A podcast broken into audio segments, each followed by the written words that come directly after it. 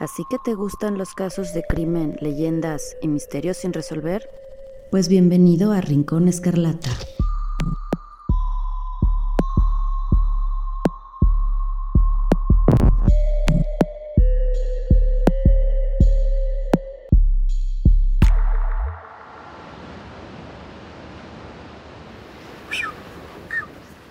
Es mediodía y el sol está en plenitud. Sobre la arena solamente hay decenas de pájaros bobos y algunos cangrejos. En esa formación rocosa donde alguna vez se erigió la única construcción importante de la isla, el faro, ese faro testigo de lo más brutal y decadente del ser humano, ahora nuevamente queda sin vida. Solo escurre la sangre de ese que fue el último hombre que pisó ese infértil y conflictivo pedazo de tierra. Tres mujeres adultas se quedan con las manos manchadas de sangre, pero con la certeza de que ahora sí le dieron fin al peor capítulo de sus vidas.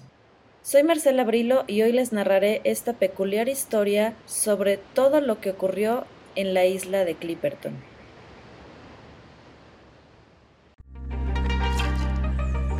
Hola, ¿cómo están? Espero que muy muy bien. Aquí ando nuevamente conectadísima y listísima para volver a platicar con ustedes mi querida comunidad escarlata. Bienvenidos a esta tercera temporada de Rincón Escarlata. Por si se brincaron el episodio de reseñas, que realmente es con el que inauguré esta tercera temporada, pues aprovecho para desearles nuevamente excelente año 2023, que esté lleno de alegría, salud, éxito y satisfacciones de todo tipo. Como les había platicado en el último episodio del año pasado, me tomé un poquito de vacaciones sobre todo de contar estas historias de sangre y muerte, pero no quiere decir que no haya preparado algo de contenido interesante y de hecho algunas nuevas ideas y opciones de historias que contarles. Así que hoy les traigo este peculiar caso que honestamente pienso que es muy poco conocido por los mexicanos y créanme que tiene literal de todo. Desde leyendas de piratas, arena, mar, historias de amor también, mucha disputa política y por supuestísimo que no podía faltar un tremendo y brutal crimen. Pero no le adelanten todavía porque les quiero recordar que es muy importante que si les gusta aunque sea un poquito este programa o no les gusta y por eso quisieran decir híjole, pues como que sí le echa muchas ganas y todo, pero le falta o puede mejorar aquí o allá, pues de verdad me gustaría mucho que me den su opinión o califiquen este programa en sus aplicaciones de podcast como lo tengan eh, configurado o si sí les gusta pues que le den un bonito like, un corazón, que lo compartan y de verdad se los voy a agradecer infinitamente. Lo que más les voy a agradecer es que comenten en redes sociales lo que quieran, si les gustó, si no les gustó, alguna sugerencia de otra historia, quejas, dudas, etc. Estoy en Instagram y TikTok como arroba rinconescarlata-bajo y en Twitter como arroba escarlatina-rin. Ahora sí, vamos a lo que vinimos.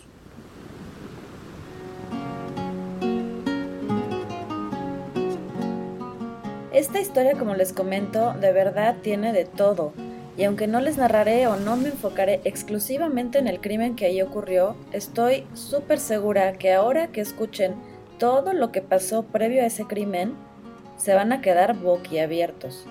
Creo que es una de las cosas más alucinantes que han pasado en mi país y por lo mismo, pues dio muy buen material para hacer cuatro películas, varios documentales y hasta obras de teatro. Así que espero que la encuentren tan interesante como yo pienso que lo es. Pues aquí tienen que desde, mm, la verdad, quién sabe en qué momento o cómo se haya formado en el planeta, pero al menos se tiene conocimiento que desde la llegada de los españoles se descubrió esta mini pequeña y la verdad bastante insignificante isla. Es un lugar demasiado pequeño como para llamar la atención, pero lo suficientemente llamativo para que al menos más de cuatro naciones se hayan peleado por él. La isla de Clipperton se ubica en el Océano Pacífico a mil kilómetros del archipiélago de Revillagigedo y a mil doscientos kilómetros del puerto de Acapulco en Guerrero, México. La verdad, a diferencia de una isla o de lo que conocemos como una isla, esto más bien es un atolón coralino. Es decir, es una especie de anillo de arena no es un pedazo plano de tierra que emerge del mar, sino un anillo, lo cual forma en medio una gran laguna. Y este atolón en total mide unos 6 kilómetros cuadrados, o sea, es muy, muy chiquita. Pues este atolón fue descubierto en 1521 por Fernando de Magallanes y en ese momento la llamó Isla Médanos. O sea, le puso nombre y todo y así la registró en sus cartas o en algunos documentos. Aunque no desembarcó nunca en ella, por lo tanto no tomó posesión formal de la misma. Pero, como les digo, sí la llegó a mencionar en algunos documentos hacia el imperio español como parte del nuevo territorio de la Nueva España. Pero fue hasta años después, exactamente en 1705, cuando los piratas y los corsarios que en ese entonces reinaban los mares la descubrió un tal John Clipperton, por quien fue nombrada como la isla de Clipperton y así se le conoce hasta hoy en día, aunque para los franceses es la isla de la pasión. Pero a ver, ¿quién era John Clipperton? La leyenda de un tesoro pirata. Un día de 1705 pisó este lugar un pirata de nombre John Clipperton y la verdad información de este y de su paso por la isla hay muy poca, pero la suficiente como para inaugurar la historia de este pequeño sitio con una inocente y muy clásica leyenda del tesoro de un pirata que la usó como base de sus ataques y asaltos. John Clipperton no fue el pirata más ingenioso ni el más temerario, más bien se puede decir que fue uno de tantos piratas que hubo, pero sí que tuvo la suerte de hallar este pedazo de tierra para apropiarse de él como su guarida y almacenar allí sus botines y suministros. Clipperton inició como el segundo al mando de otro corsario que, por si no conocen la diferencia entre piratas y corsarios, es que básicamente los segundos operaban bajo el mando del país que los contratara para hacer exactamente lo mismo que hacían los piratas, pero digamos que de modo legal, entre comillas. Ese corsario al mando era William Dampier, quien trabajaba curiosamente para los españoles y fue en esa expedición, la expedición Dampier, ocurrida en 1703, donde John Clipperton descubrió esta isla deshabitada, en esos años Clipperton se amotinó en algún momento contra Dampier y a partir de ahí decidió entonces atacar a todos los barcos españoles que pudiera. Un tiempo después, Clipperton fue capturado y sentenciado a cautiverio durante cuatro años, y así permaneció hasta 1712, cuando tuvo que regresar a su natal Norfolk en Inglaterra. Clipperton siguió siendo pirata y de hecho realizó después otra expedición mucho más famosa o mejor conocida como la expedición de Corso, pero bueno, esa ya sería otra historia. Lo interesante de esta, y en donde él aún tiene algo de relevancia, es que permaneció la teoría de que cuando partió de este atolón, Clipperton había dejado oculta una gran parte de su botín en alguna cueva de la isla quedando para la perpetuidad la leyenda de que allí se encontraba uno de los mayores botines de oro jamás descubiertos por el ser humano, enterrado en algún punto indefinido en donde este hombre había escondido su botín. Personalmente me parece por demás exagerado, pero bueno, supongo que es para darle un poquito de sabor a la historia y a la leyenda de este tesoro pirata. Pasaron los años y en 1711, cuando Clipperton era ya forzado a volver a su hogar, los franceses Martin de Chassibon y Michel Dubocage, capitanes de los barcos La Princesse y La Découverte, descubrieron la isla o más bien aseguraron que nadie la había reclamado aún y le asignaron el nombre de Isla de la Pasión. Esto porque la descubrieron precisamente en fechas de Cuaresma eh, durante el Viernes Santo reclamándola como propiedad para la soberanía francesa y aprovechando el hecho de que como Clipperton era un vil pirata, claramente éste no tenía absolutamente ningún derecho legal para reclamarla después como propia, ni para beneficio de los ingleses. Conflictos internacionales por el territorio.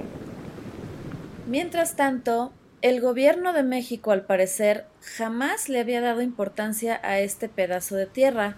No sé si sería porque como en esta isla lo único, literalmente lo único que había eran pájaros bobos de patas azules, una especie de cangrejo endémica de la isla y unos que otros tipos de aves. Ah, y eso sí, muchísimo, pero muchísimo guano, que es un preciado abono rico en fosfato. Entonces, pues eso de que nomás hubiera pájaros, cangrejos, guano super chafa y que no se pudiera sembrar absolutamente nada ahí, pues me imagino que no le llamó mucho la atención al gobierno mexicano darle más importancia. No sé, es una idea. También resalta que se ubica en la ruta de frecuentes temporales y huracanes. Hay un viento que no para y unas olas enormes que no te dejan acceder al mar. Así es como recuerda el investigador español Enrique Ballesteros. La isla, como les comento, está rodeada por una gran barrera de coral que además hace extremadamente difícil y peligroso el acceso en barco a ella. Es decir, sí vamos entendiendo que el pelear este atolón como territorio es literalmente lo menos redituable de la historia del mundo, o sea, de verdad lo menos redituable, pero bueno, más necia que otra cosa es la naturaleza humana para que nada más se enteren de que existe un pedazo de tierra y quieran adueñarse de ella. Pero, en fin. Dado que en realidad la isla está mucho más cerca de México que de cualquier otro país, ocurre que cuando se dio la independencia de México, el gobierno entrante aseveró que cualquier territorio que hubiera descubierto los españoles sería heredado por los mexicanos en automático, de hecho, esta isla sí quedó legalmente registrada en las constituciones de México en los años 1824 y 1857 como parte del territorio mexicano. Ok. Pero ven que luego llegó una nueva invasión francesa y pues los franceses la volvieron a reclamar como suya como si tuviera algún tipo de valor la isla. Ahora, como aquel par de navegantes la habían registrado o proclamado como territorio francés en algún acta que firmaron dentro de un barco francés, bueno, pues parece que eso es lo que les ayudó a futuro. Pero no solo eso. Más adelante, en algún momento los estadounidenses se enteraron o les llegó el chisme de que esta isla poseía así como el mejor guano de la historia y parió la abuela. A mí se me figura que cada uno de estos en sus mentes se imaginaban que llegarían a Clipperton y que verían así al precioso guano flotando en el aire con brillito, casi así como en la película de Dune con la valiosa especia esta de su universo. Pero pues no, o sea, en serio era vil y escueto guano y además uno de muy baja calidad. Ay, pero es que además en medio hay una lagunota y seguro está bien bonito. Pues ni eso, porque resulta que el agua de esa laguna es agua completamente estancada. Entonces se volvió ácida, no sirve para nada, entiendan. Ok, ok. Y así siguió viendo innumerables pleitos principalmente entre Francia y México, pero también Estados Unidos que cuando la encontró pensó inocentemente que nadie más la había descubierto y hasta mandaron a hacer su sello postal de Clipperton, Estados Unidos. Oh, sí. Y en algún momento, pues también Inglaterra, por esto de que el primer habitante de la isla fue un inglés, pero bueno, sabemos que era un pirata que no tenía ningún derecho. Total, así seguían las cosas. México no daba su brazo a torcer, pues reclamaban que existía este registro como territorio mexicano en sus constituciones y se sentían realmente muy seguros de que pues la tenían ya ganada como por default pero como pues seguía el pleito, este tema se terminó resolviendo en una disputa de arbitraje internacional que el confiado de Porfirio Díaz creyó que ganaría fácilmente y le cedió el derecho al rey de Italia Víctor Manuel III de tomar la decisión de dictaminar qué país se quedaría finalmente con este peleadísimo atolón. Ahí es donde México dejó en manos internacionales la decisión en 1909, solo que pasarían hasta 20 años más para que este mentado rey italiano tomara la decisión y entrara en vigor. Spoiler, México perdió. Así que mientras fue territorio mexicano o en lo que el rey se decidía, Porfirio Díaz en 1894, considerándola todavía como territorio mexicano, ordenó enviar un grupo de militares para asegurar y proteger el terreno comandados por el capitán Ramón Arnaud Viñón, que sería un hombre muy importante en esta historia. Arnaud llegaba recién casado con su mujer Alicia Rovira, ambos originarios de Orizaba, Veracruz, como un flamante matrimonio, llenos de ilusiones, llenos de amor y pues pensando que esta sería su gran aventura de mar, sol, arena y guano. Poco a poco se fue construyendo en la isla, iniciando con un muelle, eh, después algunas cabañas, y sobre la única formación rocosa que había en la isla, que es algo de la, o sea, es la única parte que le da algo de altura, que le da, digamos, otra vista, o sea, es que la isla no tiene ni siquiera montañitas o colinitas, o sea, es vil arena y ese pedazo de roca. Ahí es donde se construyó el faro,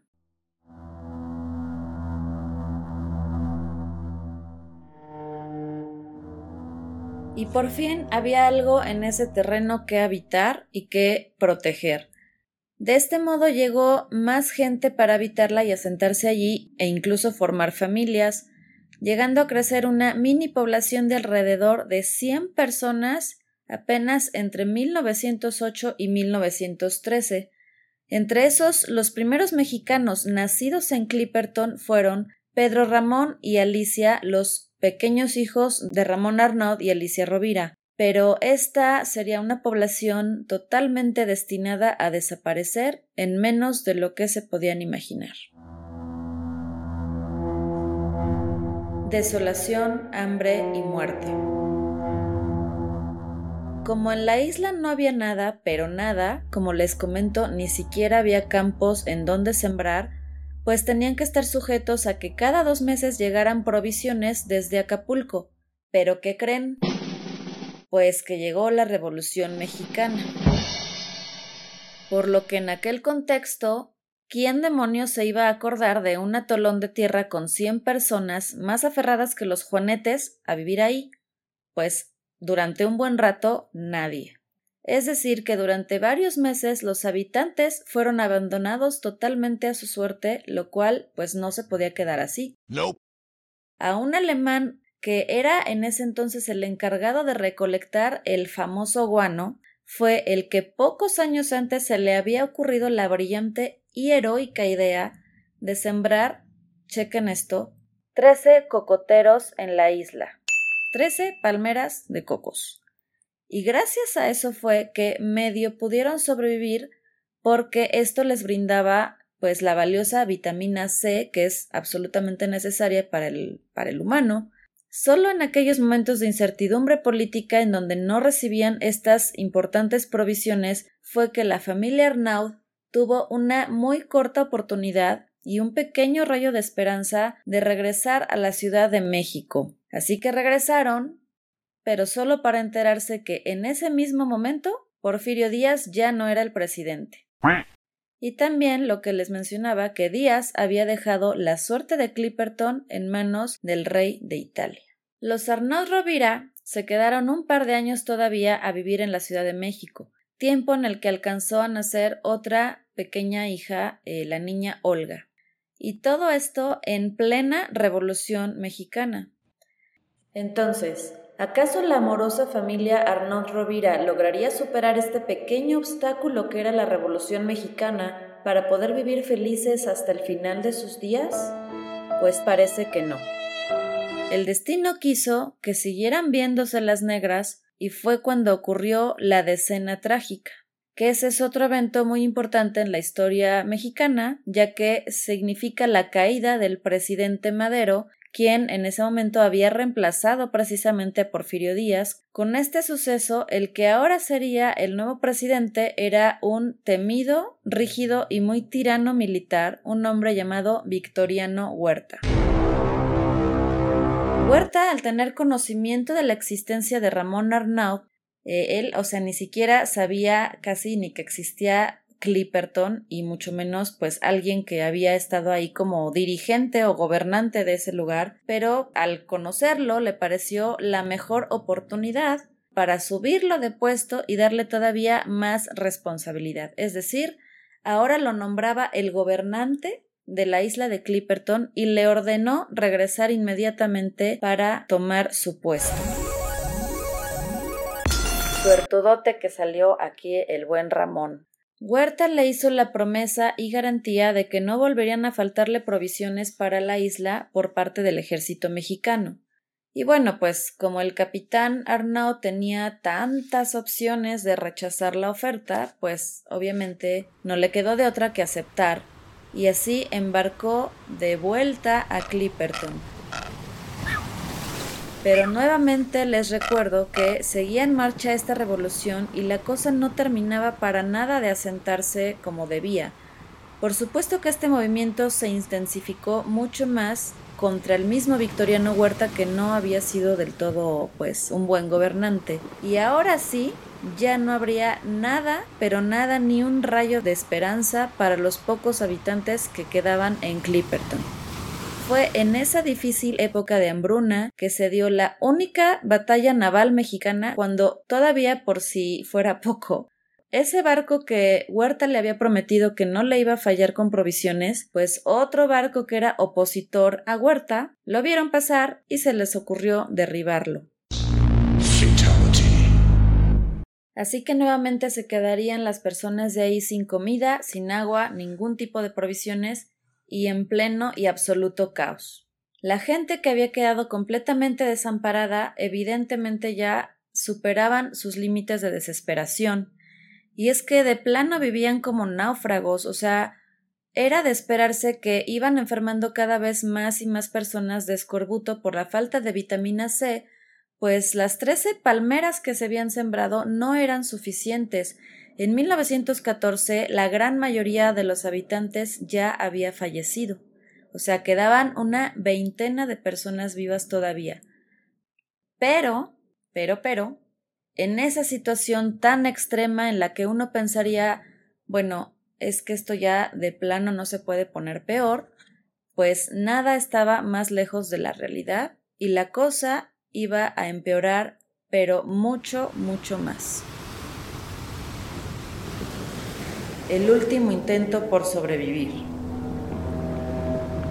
En medio del hambre y enfermedad, pues llegó la locura y como les digo quedaban 26 habitantes, 26 de 100 o de un poquito más de 100 habitantes originales, que ya estaban más que decididos a abandonar la isla cuando un barco de la Marina estadounidense se apareció y les dio las múltiples noticias de descontrol que había no solo en México por la Revolución. O sea, acababa de estallar la Primera Guerra Mundial Así que este barco en ese tremendo caos mundial, y como además, bueno, son los estadounidenses que son los salvadores, pues se ofreció a rescatarlos y llevarlos a Acapulco, que como sabemos era el punto más cercano. Pero Ramón Arnaud les dijo No gracias, nosotros nos quedamos aquí. Sigan por donde vinieron. Así fue. Para Ramón Arnaud ese era un acto de cobardía, sobre todo porque no había recibido órdenes directas de su presidente, o al menos el que hasta él se había enterado que seguía siendo el presidente, que era Huerta. ¿Cómo ven?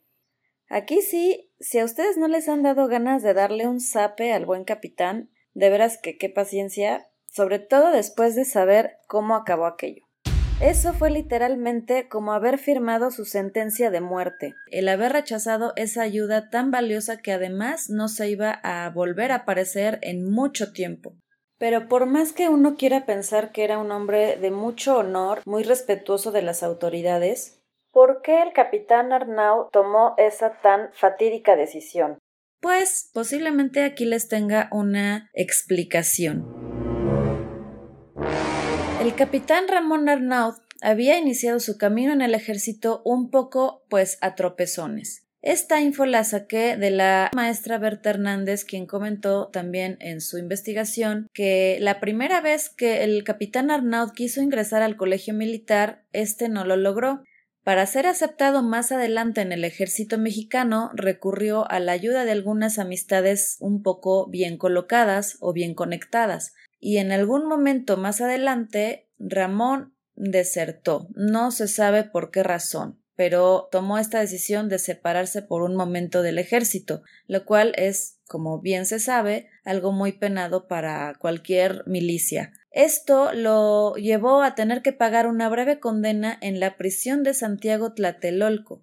La cumplió y cuando terminó su condena fue reinsertado al ejército y ahora sí cumplió cabalmente con todas sus misiones y todas las órdenes que le daban sus superiores, demostró así ser un miembro muy leal y muy valioso del ejército. Así que, aunque eso había quedado muy atrás, esto contaba en su haber para lo que venía ahora en esta situación. O sea que si en esta ocasión el gobernante de esta isla decidía evacuar a la, a la gente de ahí, por muy precarias que fueran las condiciones y por demás necesario que fuera el huir de Clipperton para salvar las vidas, la verdad parece que esto él todavía lo vio como más importante, tener que recibir órdenes específicas de su presidente. Entonces él no se atrevió a tomar esta decisión de evacuarlos porque él creyó que se le consideraría como una segunda deserción. Así que decidió permanecer en la isla junto con su familia, que ya tenía en ese momento tres hijos, y los demás habitantes que quedaban, quedándose con un destino mucho pero mucho peor.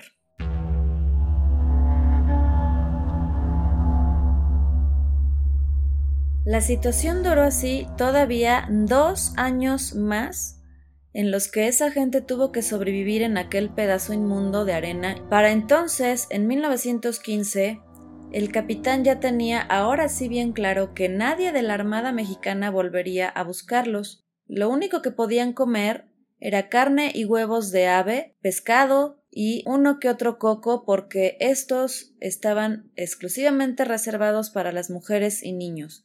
Los hombres para ese momento ya padecían escorbuto y los síntomas cada vez avanzaban más. También comenzaron a aparecer señales de delirios y alucinaciones. Es así como un día Ramón Arnaud, en su último intento desesperado por pedir ayuda y salvar a su gente, tomó la decisión, aunque algo precipitada, cuando vio, o al menos creyó ver, pasar a un barco mercante a lo lejos y tomó una lancha junto a los pocos hombres que quedaban y se dirigieron al mar para tratar de alcanzar a ese barco y pedir ayuda. Pero lamentablemente lo salvaje de las olas y la barrera de coral que había les hizo completamente imposible acercarse siquiera a aquel barco. Y así, el buen capitán cayó de la nave muriendo trágicamente ahogado y posiblemente comido por tiburones, porque, ah, también había tiburones en Clipperton. Y no, no es exageración, es real. Les voy a poner algunas fotos y ahí las verán. Es así como el único hombre adulto que había quedado en la Tierra, o más bien que había quedado en la isla era el farero, el encargado de cuidar el famoso y preciado faro, un tal Victoriano Álvarez. Quizá también ya presa de alguna enfermedad mental o por esa circunstancia tan específica de ser literalmente el último hombre sobre la tierra, para ellos al menos, pues sí que desató ya el peor de sus instintos y lo más horrible que todavía faltaba porque vivieran esas pobres personas, que en este caso solo eran las mujeres y los niños que quedaban. El rey de Clipperton.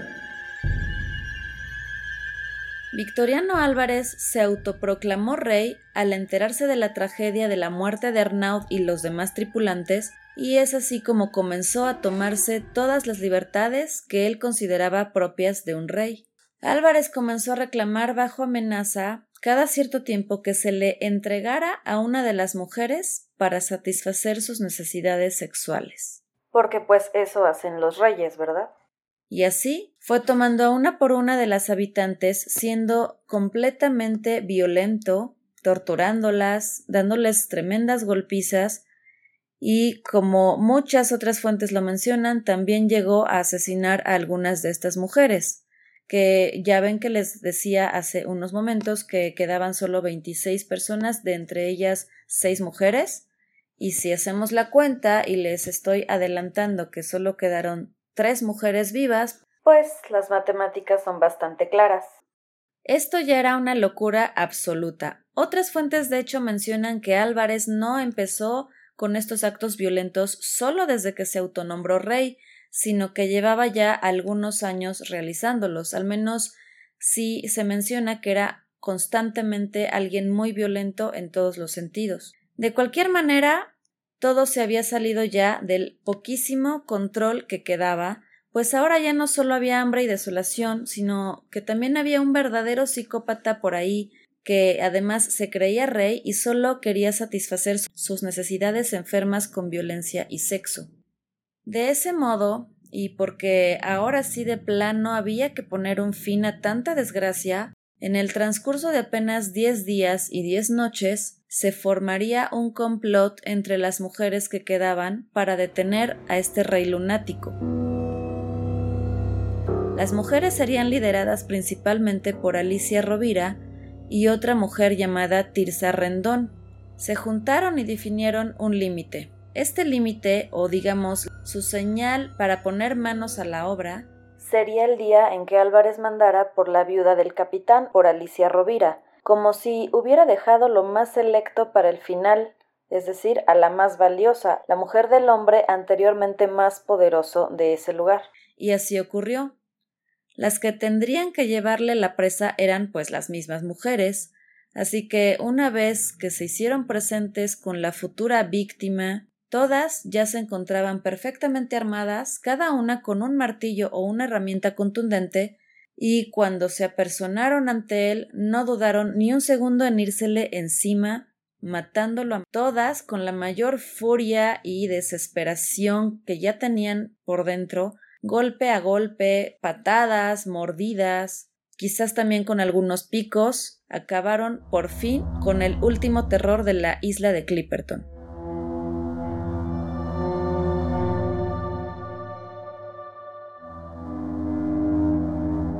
Nos podemos imaginar quizá que en cada golpe que daban no solo veían a un monstruo violento y enfermo, sino que también era como si se materializara en él todo el odio y frustración que sentían por la horrible experiencia de haber sido abandonadas en aquel inmundo pedazo de arena. Iguano. Pero, ¿qué pasó con Álvarez? ¿Qué es lo que pudo ocurrir en su mente? Pues revisando un poquito sobre casos parecidos de personas que se autoproclaman reyes o que se consideran casi dioses o más poderosos sobre cualquier otra persona que los pueda rodear, encontré que existe un síndrome llamado el síndrome de Ibris, que Ibris es una palabra de origen griego que significa orgullo, presunción o arrogancia. Más allá de la mitología, este síndrome está también muy presente en el mundo real, pues infinidad de reyes, emperadores, gobernantes de todo tipo, políticos, militares, incluso eh, se menciona mucho, por ejemplo, que sucede entre los médicos, sobre todo los que llegan a lo mejor a, puestos de, de más alta importancia en sus departamentos, lo padecen. Este es un fenómeno que, como les menciono, afecta a cualquier rubro. Está muy extendido sobre todo también en el mundo de la empresa, de los empresarios los que tienen algún tipo de poder, de decisiones importantes, de personas que son claves para ciertas ejecuciones o sistemas en sus propios trabajos. ¿Cómo se define o qué es así como técnicamente lo que pasa con este síndrome? Pues es un trastorno que se caracteriza por generar un ego desmedido y un enfoque personal exagerado con aparición de excentricidades y desprecio hacia las opiniones de los demás. Entre los síntomas destacan principalmente un enfoque personal exagerado al comentar asuntos corrientes, una confianza exagerada en sí mismo, imprudencia e impulsividad, sentimiento de superioridad sobre los demás, preocupación desmedida por su imagen, lujos y excentricidades, sus rivales deben ser vencidos a cualquier precio, em, la pérdida del mando o de la popularidad termina en la desolación, la rabia y el rencor, o sea, eso puede ser como lo peor que les puede pasar, desprecio por los consejos de quienes les rodean y alejamiento progresivo de la realidad. Así que, pues más o menos con esto que nos están narrando y que quedó registrado, de cómo empezó a actuar y a perder el contacto con la realidad este sujeto, Victoriano Álvarez, pues me parece que más o menos podríamos decir que algo así le pasó, que fue víctima de este trastorno de, de ibris.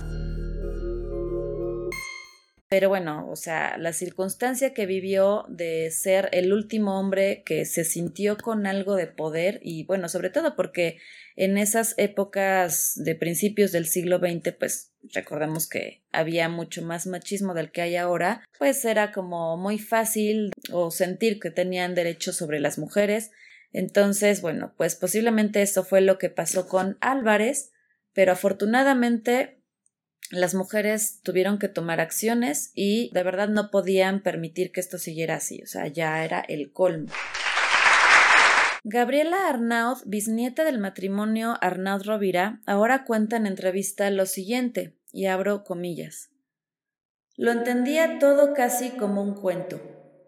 Me contaba mi abuelo de una isla donde él había vivido, donde al principio todo estaba bien, donde el barco iba y venía, Tenían una casa hermosa, su madre tocaba el piano, les daba clases a todos los niños de la isla. Era una cosa muy linda al principio, antes de que viniera toda la tragedia. Cierro comillas. Esto, como les comento, lo narra en entrevistas Gabriela Arnaud, que es bisnieta de aquel matrimonio y que es quien se ha dedicado a darle y a seguirle dando vida a esta historia tan interesante. Casi tres años antes de ver cómo su madre y Tirsa le daban muerte a Victoriano Álvarez, Ramoncito, el pequeño y el primer hijo de ese matrimonio, había visto también cómo su padre se ahogaba en las aguas turbulentas infestadas de tiburones que rodeaban al atolón.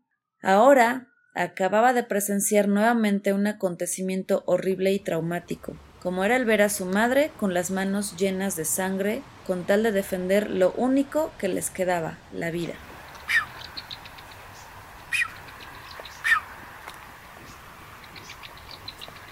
Por fin algo de suerte. Apenas lo estaban asimilando y no se habían terminado de limpiar las manos y la ropa de la sangre de Álvarez, cuando así de una increíble casualidad, en ese mismo día y a pocas horas de haber ejecutado su plan, aparece nuevamente en el horizonte un cañonero estadounidense. Todas lo ven impresionadas, no caben de sorpresa y de felicidad cuando ven que además se empieza a acercar hacia la isla. Era el contexto de la Primera Guerra Mundial y este cañonero se había acercado a Clipperton durante una misión de reconocimiento en busca de barcos alemanes. De este modo, el 18 de julio de 1917 fue que la tripulación del barco militar estadounidense Yorktown se encontró en medio del Océano Pacífico a tres mujeres adultas y ocho niños gracias tal vez al disparo que realizó el pequeño Ramoncito, quien había robado el rifle del farero, y logró tirar al aire, llamando la atención del mencionado barco, el cual los recogió y llevó al puerto de Salina Cruz. A su llegada en dicho puerto, Alicia observó a lo lejos a un hombre de avanzada edad que la saludaba lleno de lágrimas en los ojos. Este era su padre, el señor Félix Rovira. Así fue como el hombre volvió a abrazar a su hija y a sus nietos, y las pocas mujeres sobrevivientes de Clipperton y de Victoriano Álvarez lograron retomar una vida después de sus amargos años en aquel lugar. Todas declararon lo ocurrido y asimismo fueron exoneradas de los cargos, pues había sido muy claro que se habían visto obligadas a actuar en defensa propia. Clipperton actualmente solo es visitada por científicos e investigadores de la biodiversidad, por algunos pescadores de atún, que por cierto son mexicanos ya que México llegó a un acuerdo con Francia para que ésta le otorgara un permiso de pesca y también cuando de vez en cuando alguien naufraga en esas aguas. De ahí en fuera, se ha determinado que la isla no tiene ningún interés económico ni estratégico. Los descendientes de la familia Arnaud Rovira son quienes más recuerdan y tratan de mantener viva esta historia y expresan la gran hazaña que logró su bisabuelo al prácticamente morir por salvar la vida de sus habitantes. O sea, fue algo muy, muy heroico que realizó eh, ya en sus últimos momentos de desesperación. Estos descendientes de la familia Arnaud Rovira tienen su página que es Clipperton con doble P, clipperton.mx, que por cierto está muy bien nutrida de datos, artículos, entrevistas, videos del mismo sobreviviente que fue eh, Pedro Ramón, quien todavía a sus 90 años seguía concediendo algunas entrevistas. Así que por si quieren saber más de esta intensa historia, pues pueden pasar a checar ese portal y enterarse de algunos datos más interesantes.